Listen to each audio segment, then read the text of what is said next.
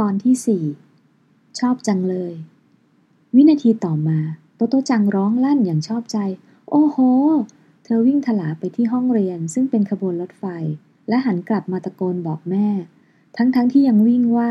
เร็ว ๆ ค่ะ ไปขึ้นรถไฟที่ไม่ได้แล่น แม่วิ่งตามด้วยความตกใจ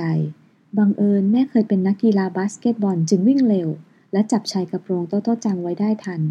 ก่อนที่ตัวของโตโตจังจะไปถึงประตูเพียงนิดเดียว แม่ยังจับชายกระโปรงไว้แน่นขณะบอกโตโตจังว่า ไม่ได้จ้ะรถไฟนี้เป็นห้องเรียน แล้วเขาก็ยังไม่ได้รับลูกเข้าเรียนเลย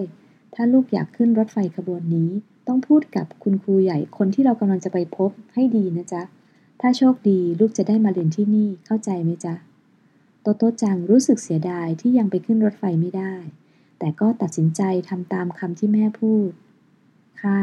เธอตอบเสียงดังและเสริมว่า หนูชอบโรงเรียนนี้มากค่ะ แม่คิดในใจว่า ปัญหาไม่ได้อยู่ที่ว่าโต๊ะโต๊ะจังจะชอบโรงเรียนหรือไม่สำคัญตรงที่ คุณครูใหญ่จะชอบโต๊ะโต๊ะจังหรือเปล่าต่างหากแต่ไม่ได้พูด เพียงปล่อยชายกระโปรงของลูกสาวและเดินจูงมือกัน ไปยังห้องทำงานของครูใหญ่ ตู้รถไฟทุกตู้เงียบ ดูเหมือนชั่วโมงแรกเพิ่งจะเริ่มเมื่อสักครู่นี้เองรอบๆบริเวณโรงเรียนซึ่งไม่ค่อยกว้างขวางนัก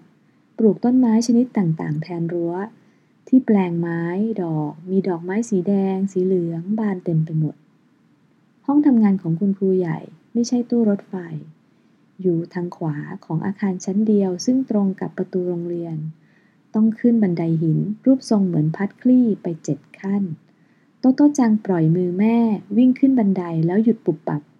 หันหน้ามาเกือบจะชนแม่ซึ่งเดินตามขึ้นมาไปติดๆทำไมจ๊ะ แม่รีบถาม เพราะคิดว่าโตโตจังเปลี่ยนใจเสียแล้ว เธอยืนอยู่บนขั้นบันไดสุดท้าย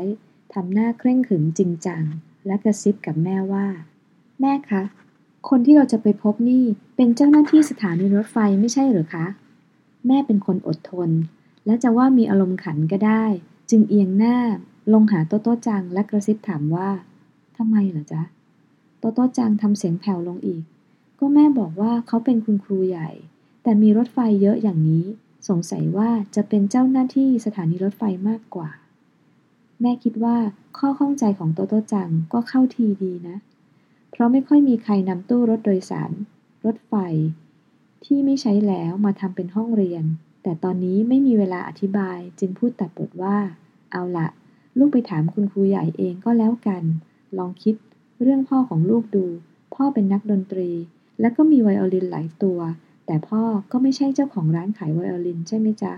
จริงค่ะ โตโตจังตอบ แล้วจับมือแม่ไว้